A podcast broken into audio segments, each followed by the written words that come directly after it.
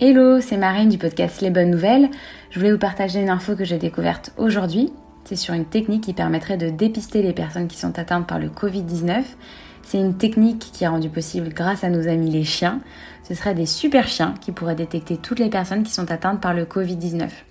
Derrière ce projet, il y a une équipe de recherche britannique de Medical Detection Dogs et en France, on a Dominique Grandjean, professeur à l'école nationale vétérinaire d'Alfort et également chef du service vétérinaire des pompiers de Paris, qui lui va piloter des essais afin d'entraîner des chiens à identifier les personnes qui sont atteintes par le Covid.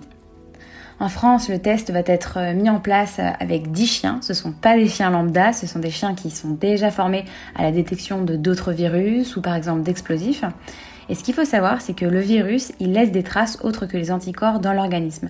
C'est-à-dire qu'on va retrouver les traces d'un virus dans la sueur ou dans les urines par exemple. Donc là, les premiers tests qui vont être mis en place, ils vont faire sentir aux chiens la sueur de personnes qui sont atteintes du Covid-19, qu'elles soient asymptomatiques ou pas, il faut bien entendu qu'elle n'ait pas commencé un traitement et ils vont exposer également la sueur de personnes qui ne sont pas atteintes du Covid-19. Dès que les chiens auront détecté les personnes atteintes du Covid-19 et que ce sera donc un succès, le chien sera récompensé. Les spécialistes ont estimé qu'il fallait trois semaines maximum pour avoir les premiers résultats. Euh, on espère sincèrement que ça va être un test qui est concluant parce que ce serait une super nouvelle, ça permettrait de faire de la détection de masse, d'avoir des chiens dans les lieux publics, dans les aéroports, etc. Et surtout, ce serait un dispositif peu coûteux et donc facilement applicable dans les pays les plus pauvres. Voilà, je voulais vous partager cette bonne nouvelle et surtout n'hésitez pas à partager les vôtres dans les commentaires.